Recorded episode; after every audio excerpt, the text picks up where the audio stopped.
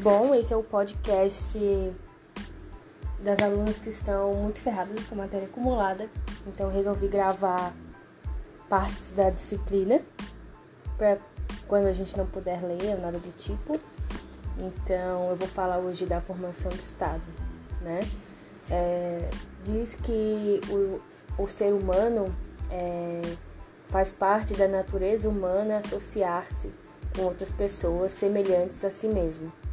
É, aos poucos, assim, a, vai formando é, uma sociedade.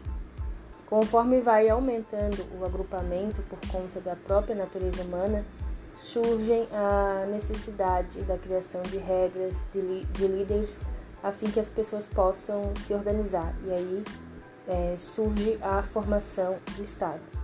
Existem duas teorias que tentam explicar a origem do Estado: a teoria natural e a teoria contratualista.